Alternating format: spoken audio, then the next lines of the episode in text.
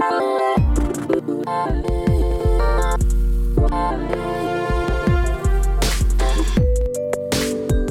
привет!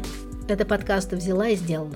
Я Наташа Чернова, и в этом подкасте мы рассказываем историю женщин из регионов, которые не побоялись взять и открыть свое дело. Про этих женщин мало или совсем еще не слышали в Москве, они не были на обложках журналов, и они занимаются разным бизнесом. Сегодня мы приехали в Самару, чтобы поговорить про новые независимые региональные СМИ. Региональные СМИ – это давно уже не только унылые газеты и гостелевидение. В городах России есть своя особая медиа-жизнь, есть заметные издания со своим голосом. Знак, Тайгу-инфо, Бизнес онлайн читают не только в их родных городах. Но на них не заканчиваются региональные медиа. Новые независимые проекты продолжают постоянно появляться, и не все сбегают в Москву, чтобы их запустить. Лена Терентьева и Вика Рипа уже несколько лет занимаются журналистикой. Им чуть больше 20 лет, они пишут для разных российских изданий. Во время первой волны коронавируса Вика вернулась из Москвы в свой родной город, Самару, и решила запустить новое городское медиа. Она начала искать редактора себе в пару и так познакомилась с Леной. Весной они вместе запустили Курмыши. Рассказываем их историю. А чтобы лучше разобраться в том, как живут и зарабатывают региональные медиа, мы поговорили с медиапродюсером и издателем Леной Беловой. Поехали.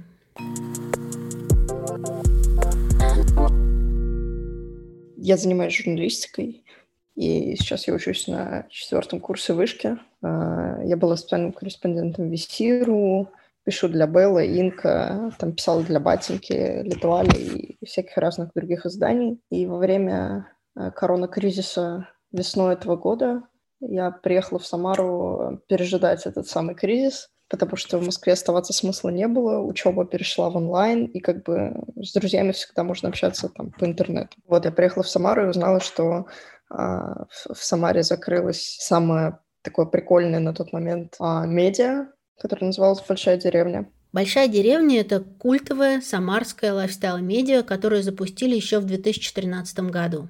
В «Большой деревне» выходили самые разные материалы про город.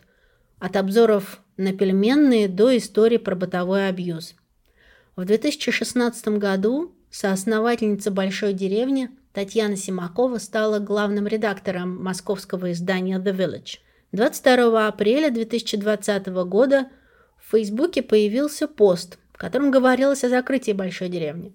Мы закрываемся, как и многие другие бизнесы, которым не по плечам этот кризис. Большая деревня жила за счет рекламодателей, от них поступало до 90% выручки. Рекламодатели сократили свои бюджеты, и таким образом большая деревня закрылась. Вот, и я подумала, что было бы прикольно сделать что-то свое для города, в котором я родилась, в котором я жила, получается, до 18 лет и вот это вот все прочее. Я написала кому-то из большой деревни, кажется, главреду бывшему, предложила идею, описала смысл проекта, который я хочу делать, то есть э, там медиа также про город, про людей, про события, а, и мне сказали, что им не интересно. А дали контакт а, тоже какой-то девушке, и я написала ей, она сказала, мне тоже не интересно, сори, а, и дала контакт Лены. Я написала Лене, и у Лены на тот момент был проект, о котором она тоже сейчас расскажет. Вообще это было чудо, что Лена согласилась, потому что мы не были знакомы. Это было абсолютно а, сообщение в холодную, то есть а, никакого там, ну, это фактически некоммерческий проект. На нем там, на тот момент точно нельзя было заработать ни копейки. А, это просто идея помочь городу и как-то вложить кирпичик в его развитие. Елена согласилась. Да, я тоже занимаюсь журналистикой, но я не учусь на журналиста. Меня занесло в эту область случайно еще там в каком-то восемнадцатом, по-моему, году, но не хочу сейчас в это вдаваться. В девятнадцатом году мы с ребятами, своими знакомыми, друзьями решили сделать свой проект. Тогда его назвали «Журнал Текст» для того, чтобы копить себе какое-то портфолио и дальше пробовать в другие медиа, уже нормальные, полноценные, крупные проекты. Параллельно я подавала заявку на автора «Большую деревню», э, получала несколько раз отказы, но это нормальное дело, и в июле я поговорила с главредом э, Любой Сараниной на тот момент. Меня взяли внештатным автором, я писала туда и параллельно писала что-то свое для текста.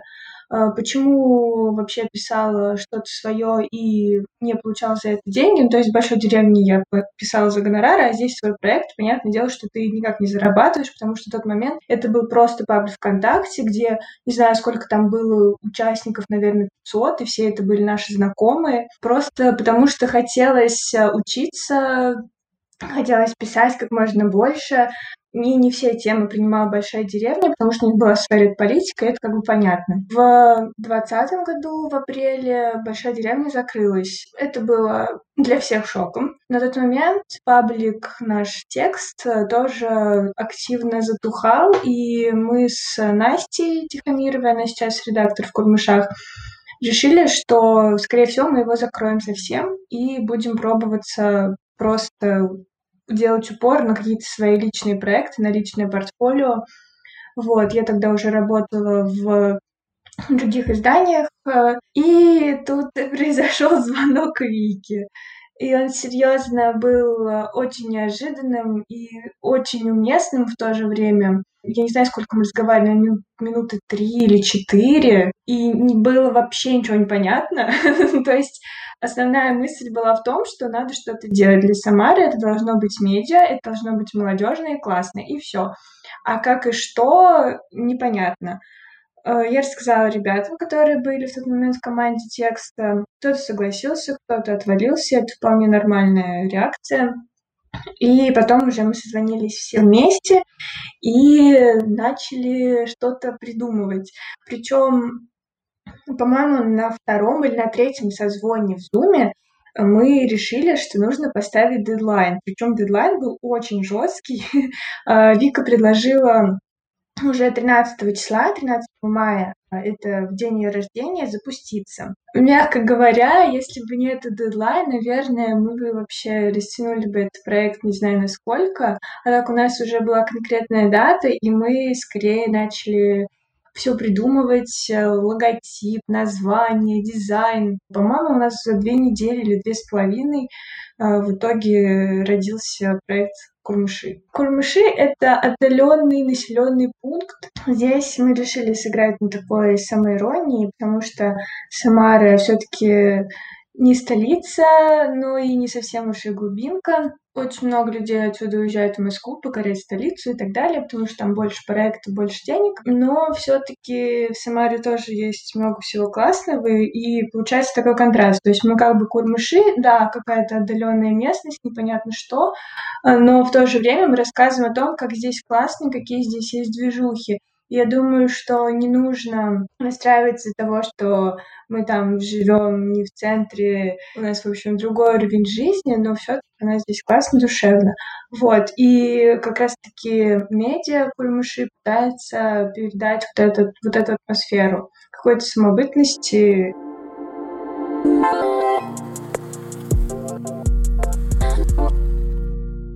В словаре настоящего самарца есть разные непонятные для других городов слова. Курмыши. Слово используется только в Самаре и Самарской области. Оно произошло от названия забытого и заброшенного одноименного села. Сезонка. Сезонный проездной билет. Ни в одном из других городов это слово не понимают. Каблуха. Так называют колледж или технику. Разбираться в региональных изданиях мы будем вместе с Леной Беловой – меня зовут Елена Белова, я продюсер и медиа-менеджер. В Москву приехала из города Владивостока, где делала около пяти лет интернет-журнал «Владивосток 3000», это городское медиа локальное. И потом, когда уже жила в Москве, работала с компанией «Дорогая редакция» и делала медиа, которое называется «Верблюд в огне». Это уже для города Иркутска. Конечно, я смотрю за тем, что делает э, Вика в Курмышах, потому что это такой, мне кажется, с одной стороны, шаг безрассудной храбрости, а с другой стороны, это что-то новое, то есть ребята пытаются играть по правилам больших медиа, не имея на это возможности, и это внушает большое уважение. Почему медиа становятся неинтересными либо невостребованными? Они упускают тренды и упускают, э, как бы странно ни звучало, мемы, как реакцию на происходящее, как реакцию на повестку, ну, именно для новой аудитории. Основное поле для поиска трендов и для восприятия трендов — это, конечно, Твиттер. И несмотря на то, что у Твиттера не такой вроде бы охват, как у Фейсбука и более того, не такой, конечно, как у Инстаграма а, и ТикТока в России, там совершенно суперинтересные вещи происходят. Ну, то есть я бы всем рекомендовала на какое-то время вернуться в Твиттер и просто посмотреть, смотреть каждый день, о чем говорят люди, потому что вот что меня больше всего зацепило в Твиттере, это история, которая началась, мне кажется, года полтора назад, либо год назад, когда люди начали говорить, это тред об этом, это тред об этом. Например, значит, я хоронила своего отца, и это тред о том, как это происходило у меня. А, у меня вот такая вот работа, я хочу про нее рассказать. И это на самом деле для меня было намного ценнее, чем все материалы в разных медиа, которые которые выходили. И я до сих пор подсматриваю в Твиттер, смотрю тренды, ну и, конечно, смотрю мемы. Когда-то давным-давно один из моих редакторов мне рассказал о том, как понять, что эта тема набирает популярность, либо тренд набирает популярность, либо это то, что ты не можешь игнорировать. Когда тебе картинку, либо сообщение, либо еще что-то пересылают друзья, либо один человек, либо два человека, говорят, посмотри, смотри, что я увидел, смотри, что я прочитал. Значит, это акцент на то, что это начинает расходиться, и к этому нужно обязательно, этому нужно уделить внимание. Ответить на вопрос, зачем сегодня делать медиа, довольно сложно. Заработать на нем много нельзя. Конкуренция с соцсетями за аудиторию высокая. Контента повсюду переизбыток. Но еще сложнее понять, зачем создавать независимое медиа в регионах. Я считаю, что региональные медиа это очень важная часть общего слова под названием медиа. Я считаю, что это нужно делать, это важно, это нужно, потому что федеральные медиа не могут покрыть запрос локальной аудитории в информации. У федеральных медиа есть федеральные герои, которых э, знают везде. Ну, то есть, я не знаю, если в, в каком-нибудь э, в Иркутске есть э, поэт, который популярен среди местной аудитории, понятно, что медиа условного Мурманска не будут писать об этом. То же самое и здесь. Федеральные медиа пишут про Филиппа Киркорова, и это ок. Нельзя писать про всех сразу.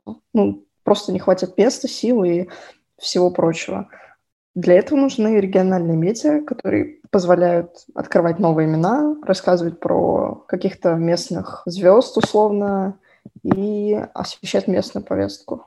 Хочу добавить, что в Тамаре происходит огромное количество событий, очень часто появляются новые классные имена, и хочется рассказывать, говорить о них, о событиях, о тусовках, о людях, э, чтобы вообще местные жители понимали, что здесь происходит, что э, у нас классно, что у нас там условно можно быть интересным, талантливым и нужным, и еще там за это получать деньги, зарабатывать, что, в общем, есть в Самаре движ.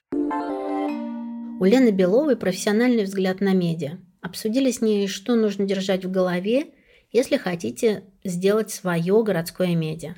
Ну, вопрос, э, какое медиа создавать и для какой аудитории. Э, мне кажется, это самый важный вопрос э, должен быть у человека в голове, который решил сделать сайт, либо журнал, либо еще что-то. Зачастую медиа создаются иногда, если честно, от балды, это значит, человеку пришла в голову идея, я хочу свое медиа, и вот он его делает. Классно, если это совпадает с желаниями горожан, а плохо, если это ну, совпадает только с одним желанием вот этого человека. Вот. И поэтому я считаю, что городской медиа, городские медиа нужны разные, потому что в идеале они должны отражать разные точки зрения и достаточно альтернативные. У проблемы регионов она не меняется, связанная с тем, что большинство Медиа э, находятся на договорах и на контрактах с местными администрациями города либо краев, либо областей, и это нам диктует одну точку зрения, которая, ну, как мне кажется, горожан не то чтобы должна устраивать, но дает достаточно однобокую картину. Поэтому вот региональные медиа нужны как раз для того, чтобы эта картинка стала стереоскопической немного. Ну и вообще, в принципе, понимать, что мир, он не черно-белый, а мир состоит из достаточно разных красок красок.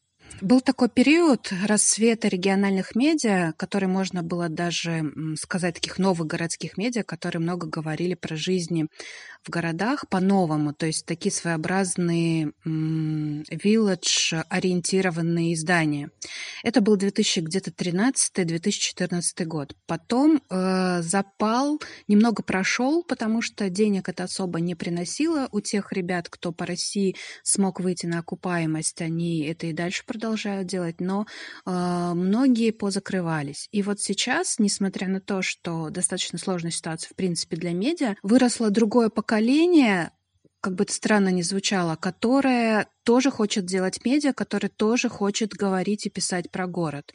И они э, используют разные инструменты для того, чтобы это делать. Это не всегда медиа, да, но это, скорее всего, блоги, Инстаграм, либо Телеграм-каналы, но все равно они хотят высказываться, хотят, чтобы их точка зрения была услышана. Но считать ли их полноценными медиа, тут вопрос, потому что, ну, все же они такие более авторские становятся.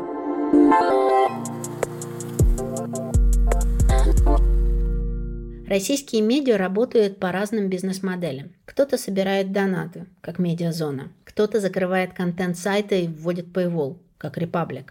Кто-то привлекает инвесторов. Кто-то не забывает про рекламодателей. Из тех, кто еще готов платить за рекламу в медиа. Курмыши говорят, что не пытаются стать бизнесом. Лена и Вика называют свой проект некоммерческим, но при этом немного зарабатывают на рекламных специальных проектах. Изначально, когда я писала Лене, я вообще не думала об этом проекте как о чем-то коммерческом.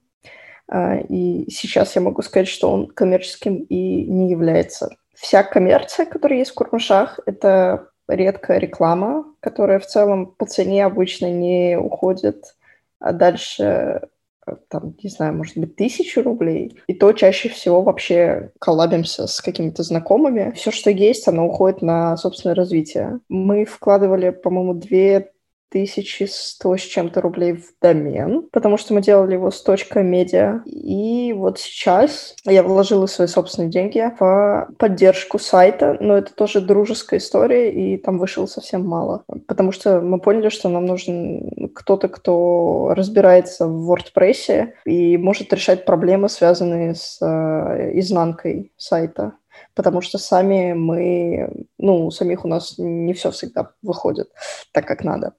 Вот. Все остальное – это абсолютное а, отсутствие денег. Э, и вообще, мне кажется, касательно медиабизнеса в целом, что там, вот, если брать журналистику, то денег там немного. И это важно понимать. То есть, как был проект, э, Лена может свою точку зрения рассказать, как для меня это как был проект а, для города, так он и есть, и, судя по всему, будет. Как бы что дальше сказать не могу, но а, основная миссия это все-таки нести какую-то информационную историю. А что касается инвесторов, ну, как бы нет. Мы делаем все своими силами, и пока что так, потому что любые инвестиции предполагают контроль, как бы, а его не хочется. Хочется все-таки делать так, как мы это считаем нужным, так как мы видим. Я не знаю насчет инвестора. Ну, вообще все зависит от э, того, кто стоит за этими инвестициями, какая компания, у них у всех свои интересы. Э, какая-то компания может ограничивать там политические темы, э, другой инвестор может ограничивать какую-то там, не знаю, ресторанную тему. Да, конечно, хочется оставаться независимыми, но если найдется такой человек, который, взгляды которого будут совпадать с нашими, который также будет хотеть э, делать что-то для города, совершенствовать движуху, что здесь творится, и при этом оставаться свободным, независимым, то, возможно, мы сможем подружиться и делать что-то вместе классное. В принципе, мы открыты к э, разным коллабам и так далее. Почему Ханыга и что за флекс? Интервью с самарской репкор группы Ханыга Флекс. Или как кромыши нашли свои темы? Одна из наших маленьких, пока что прям действительно маленьких побед, это то, что мы заговорили о музыке в Самаре, о том, э, как ее много и насколько она разнообразная. Потому что, возможно, раньше я просто не читала или не следила так активно, но мне казалось, что у нас есть э, там определенный круг музыкантов э, достаточно популярных, и все, больше никого нет. А оказалось, что очень много молодых талантливых ребят, о которых практически никто нигде не говорит, кроме каких-то там своих закрытых тусовок. А мы стараемся как раз-таки выводить их э, на более широкую аудиторию, э, рассказывать о них, э, говорить об их каких-то ивентах, об их альбомах. И что, в принципе, мы закрепили за собой музыкальную рубрику. Я прям очень этим горжусь, очень этому довольна. Еще мы бы хотели больше затрагивать эм, тему э, жилищного наследия, архитектурного наследия, потому что в Самаре очень много проблем, связанных с этим, очень много домов в историческом центре нуждается в реставрации. Сейчас мы пока только пытаемся контактировать с этой темой. Э, вот Вика готовит материал э, с архитектором по, по этой теме. Вот. Еще у нас есть несколько контактов, но пока нельзя назвать это победой, только вот стремление.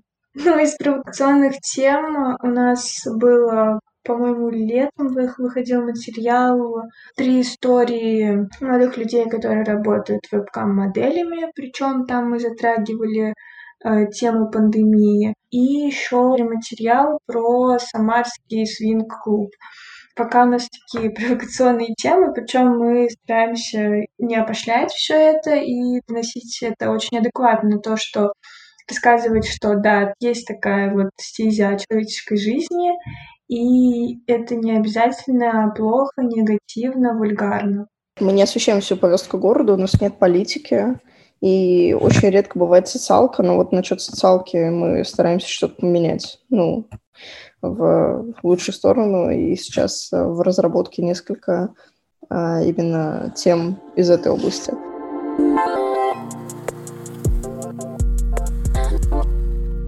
Для проекта на старте очень важна вовлеченность команды. Лена и Вика рассказывают, как организовывают работу ребят. У нас недавно был набор новых авторов, к нам присоединились новые люди, и точное количество 15 человек. Из этих 15 не все авторы, то есть тут и одновременно в конфе и дизайнеры, человек, который следит за сайтом, иллюстратор. Плюс еще у нас есть несколько человек, которые работают с нами на, ну, можно сказать, как внештатники, то есть периодически мы им что-то предлагаем, и они либо соглашаются, либо нет. Но у нас есть еще, кстати, вот Вика из Москвы, есть еще один человек из Москвы, а один иллюстратор у нас из Владивостока вроде бы, да? Владивосток? Да, да. Маша Кривобок, вот. а, иллюстратор. Ну, у нас есть планерки, не только на удаленке, не только в зуме.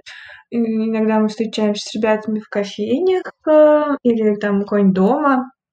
Вот, но это чисто уже с самарскими ребятами. Вот и так все коммуникации в интернете. Здесь важен командный принцип, потому что это все на общественных началах, и нет такого, что здесь, здесь нет четкой иерархии относительно того, что вот ты вот здесь делаешь, и за эти рамки не выходишь. Мне кажется, что большие классные проекты получаются тогда, когда в команде действует какая-то горизонтальная история, а не вертикальная. Когда ты можешь предложить свою идею кому угодно, кто угодно ее может поддержать, вы вместе ее докручиваете. А, и мне кажется, только тогда получаются какие-то действительно большие важные вещи. Свои обязанности Вика и Лена разделяют. У каждой в редакции есть свои определенные сферы ответственности. Я отвечаю за контент, за Инстаграм, за тем, чтобы периодически вламываться и говорить, э, так, у нас, кажется, проблемы, у нас полетел сайт или еще что-то. У нас улетели шрифты, да-да-да. Ну, то есть э, вот, вот это моя часть. Все, что связано с рекламой, это делает Лена. В общем, все, в принципе, происходит как в рекламе, как и во всех остальных сферах жизни в маленьком городе, с помощью сарафанного радио. У нас есть э, небольшой прайс на анонсы, интервью и карточки. А, пока что мы его не вывесили на сайте, но в дальнейшем планируем э, сделать это либо в открытом доступе, либо как-то там, не знаю, связать с рекламным аккаунтом и так далее. Пока все через меня. Вот. Но всегда я доношу это до редакции. Нет такого, что я там самовольно такая, нет, вы мне, короче, не нравитесь, слушайте, давайте-ка мы не будем вас пиарить.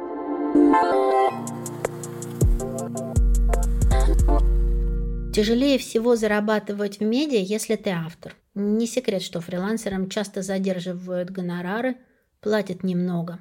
Курмыши тоже зарабатывают довольно мало и могут оплачивать работу авторов только за коммерческие публикации. Есть э, определенные материалы, э, за которых получали деньги авторы и фотограф, который делал фотографии этого материала, плюс процент мы откладывали, э, ну, скажем так, в банк редакции на рекламу. Вот. Есть материалы, которые оплачиваются и деньги уходят целиком автору. Вот, у нас вот такая плавающая система.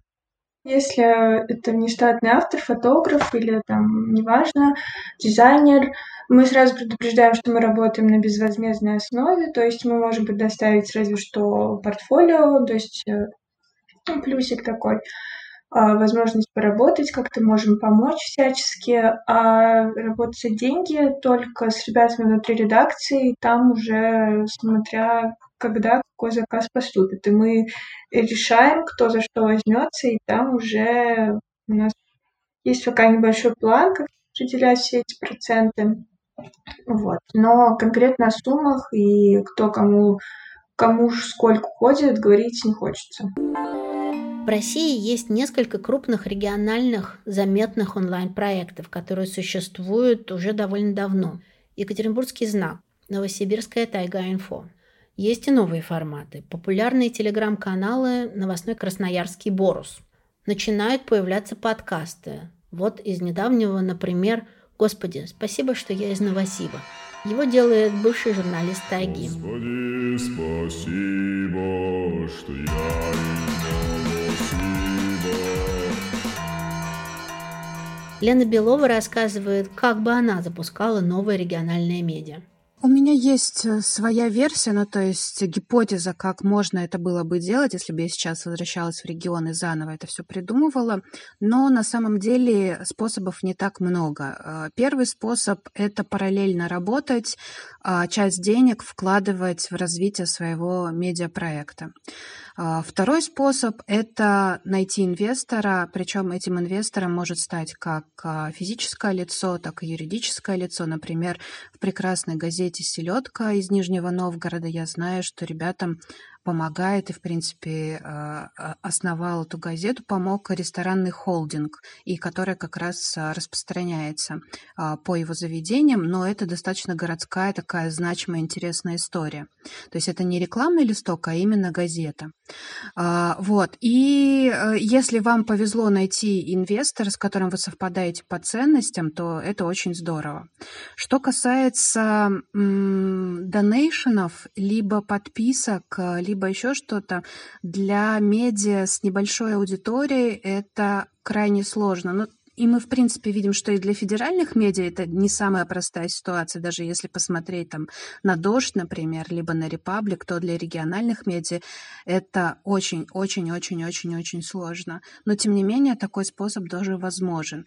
Ну и плюс это а, один из, наверное, самых понятных для аудитории зумеров, так я назову, да, ну, молодых ребят, которые сейчас взрослеют, а, это набирать свою аудиторию в Инстаграме либо в Телеграме и ее монетизировать через а, ну, охватные проекты, через спецы, через нативную рекламу. Но такую же, опять же, я все-таки сторонник, да, чтобы это все совпадало по ценностям с вами. Ну, то есть э, делать это ради чего-то. То есть не, не брать э, деньги у тех а, и оттуда, с кем вы, в принципе, не совпадаете. Но это, значит, такое, это идеалистическое э, восприятие, поэтому бывают очень супер разные ситуации. Ну и плюс итоговый способ, про который все знают, конечно, а, это субсидии от э, городских краевых администраций областных, э, и это участие в конкурсах на гранты и участие в конкурсах на гранты как российских, так и зарубежных.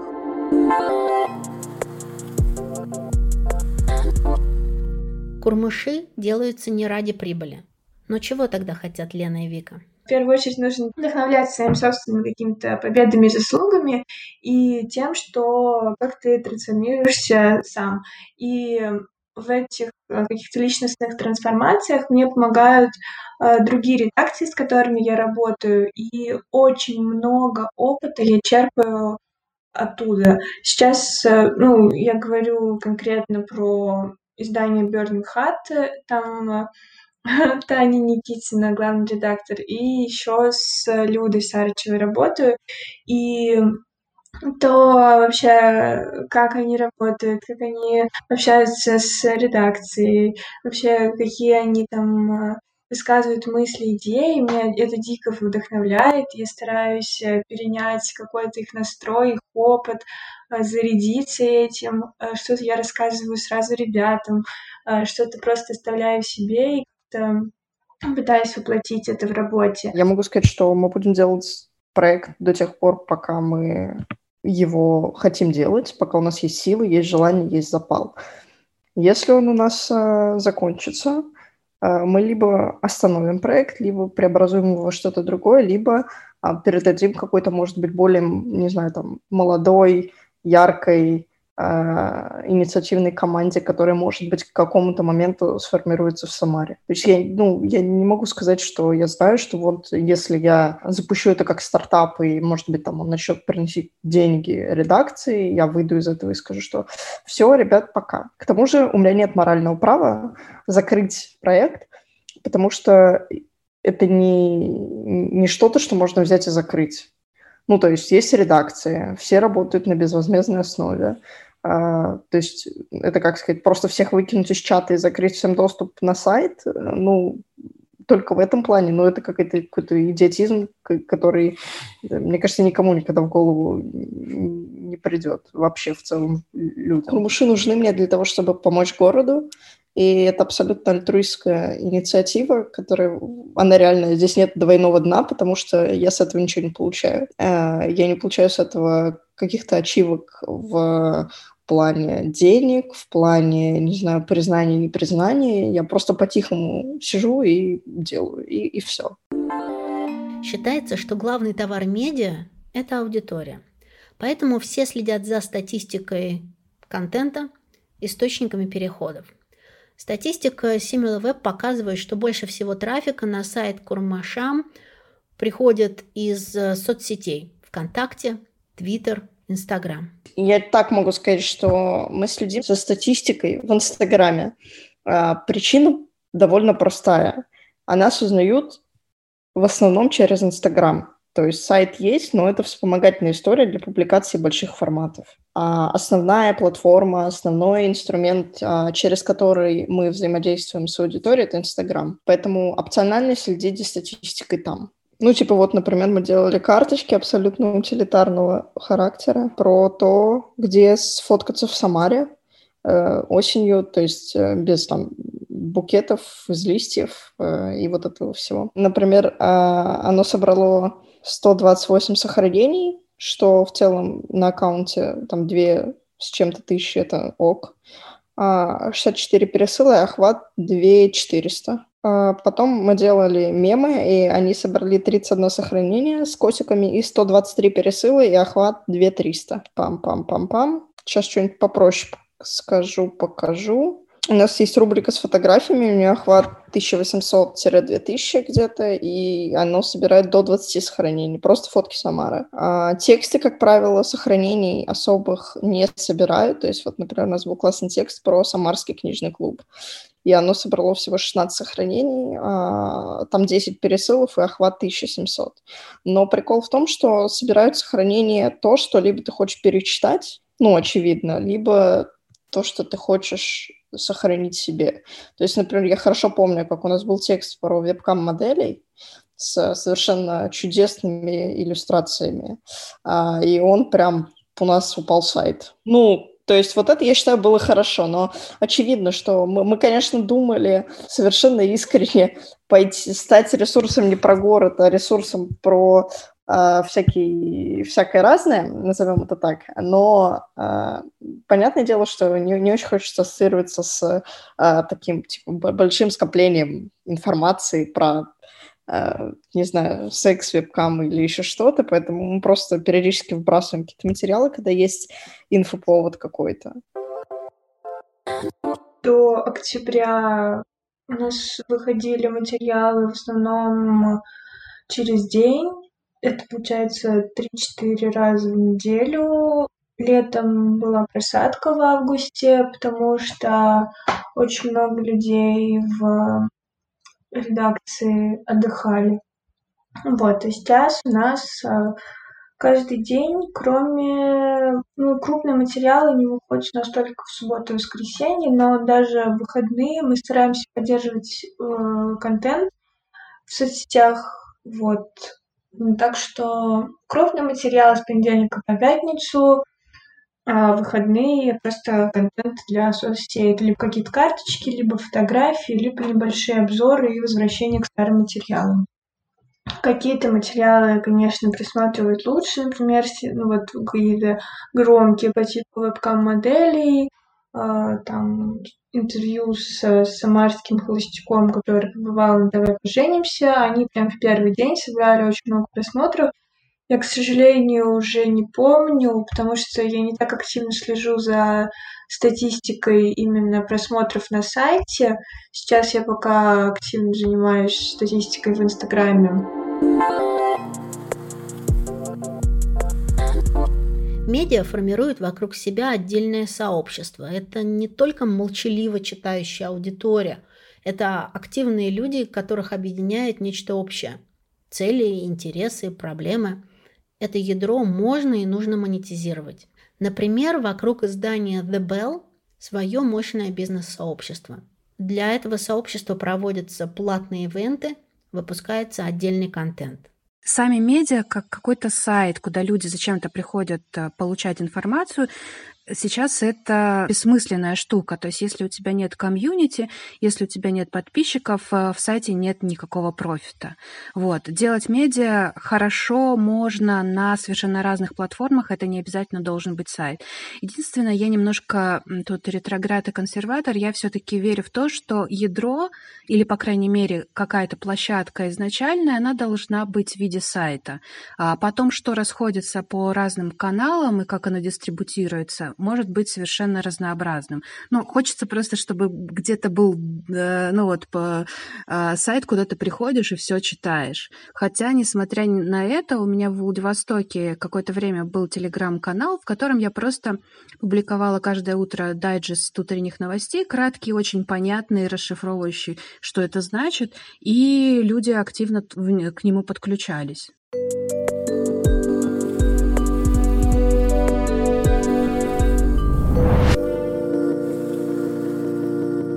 Мы попросили Вику и Лену посоветовать, что нужно обязательно сделать в Самаре. Выпить пиво на пивзаводе.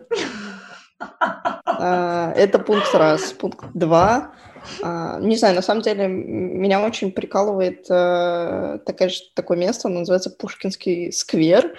Оно находится рядом с драмтеатром, и, как ни странно, там видно ровно на пивзавод и на монастырь на монастырь и на пивзавод. Вот. И идеально вообще.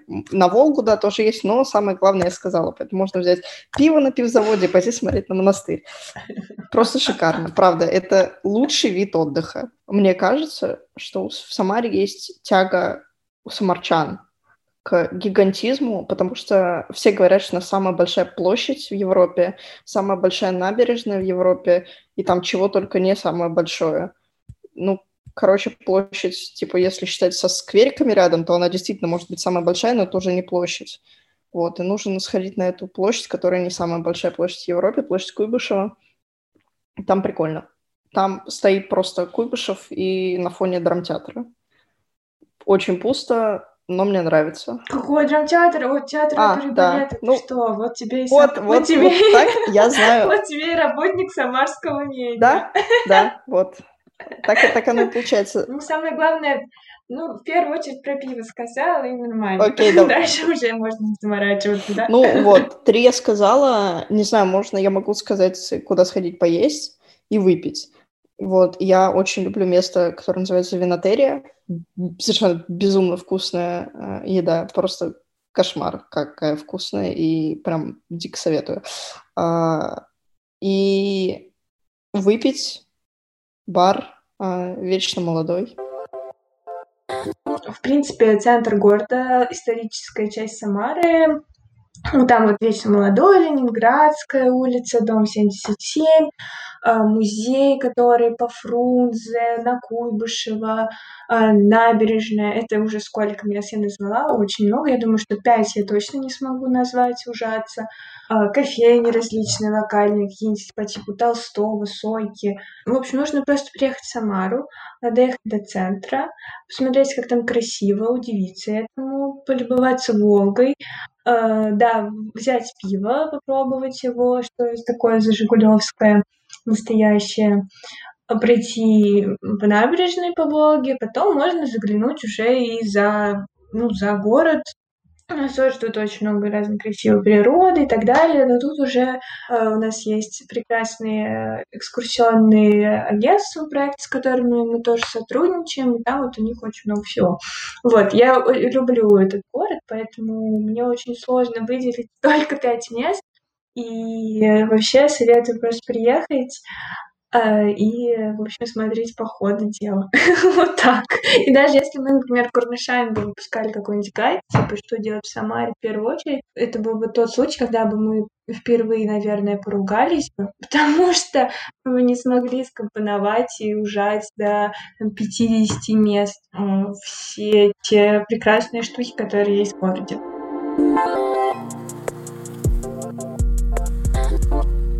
Делать медиа в России страшно и рискованно. На каждом шагу цензура и выгорание. А чего боятся те, кто делает издания в регионе? Ну, В первую очередь, я, наверное, боюсь того, что внутри меня вообще пропадет этот запал, э, что либо делать наступит дикая апатия к журналистике, к урмышам, к медиа. И боюсь, что ребятам, ну, что у ребят будет такая же ситуация. Вот, я боюсь очень апатии, безразличия, усталости дичайшей. Э, Боюсь, что могут у кого-то опуститься руки. Вот. Но не знаю, кого благодарить, пока все прекрасно и только идет вверх. Ну, у меня нет какого-либо страха. Ну, то есть я не... Для того, чтобы ответить на этот вопрос, нужно об этом подумать.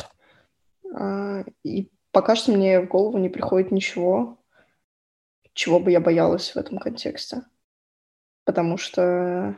Ну, потому что я уже переживала те моменты, когда спикеры хотят тебя просто прикончить за то, что ты публикуешь текст. Я переживала те моменты, когда издание говорит, что у нас там не совпадают видения, и, наверное, нам стоит там прекратить э, сотрудничать, и поэтому не знаю, что, что, чего. Я в данном случае переживаю только за ребят. За то, чтобы у них было желание, было, э, были силы, были там, эмоции, потому что одна или мы с Леной вдвоем, мы не вытянем, это командная работа. Вот, поэтому за них, да, как бы сама с собой я справляюсь.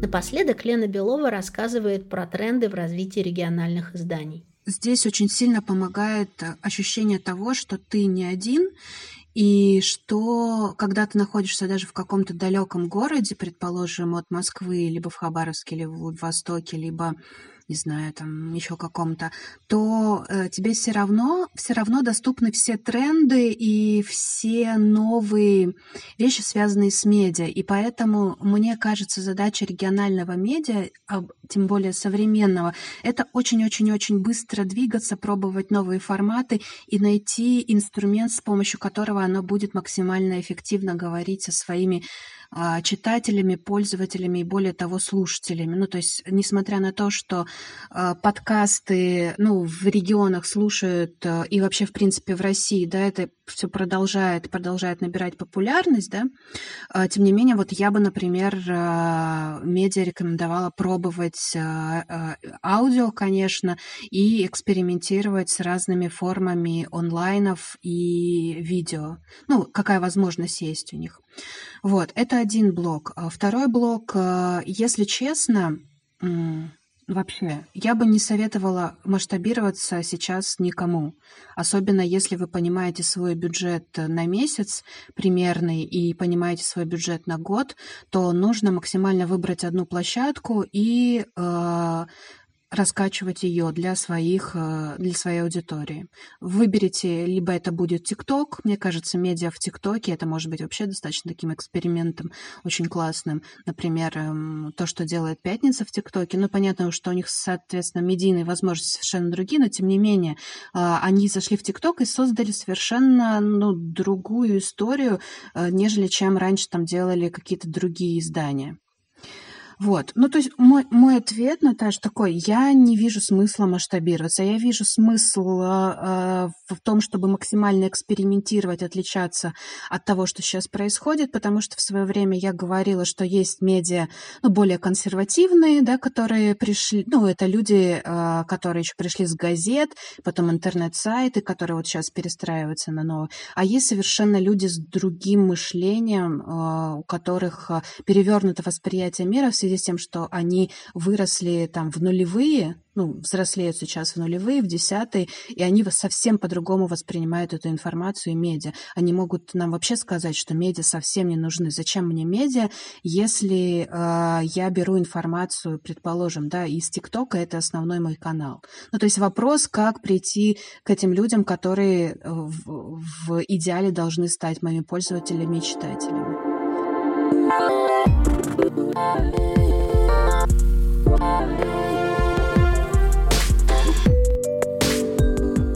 Это был подкаст «Взяла и сделала». Авторский проект «Справочное бюро для медиа». Спасибо, что послушали эту историю. Наш подкаст доступен на Яндекс Музыке, в Apple Podcast, Google Podcast и других платформах для подкастов. Пишите отзывы, ставьте оценки, оставляйте комментарии. Ваша поддержка важна для нас и для наших героинь. Если вы знаете предпринимательницы своего региона, обязательно рассказывайте нам. Всем пока!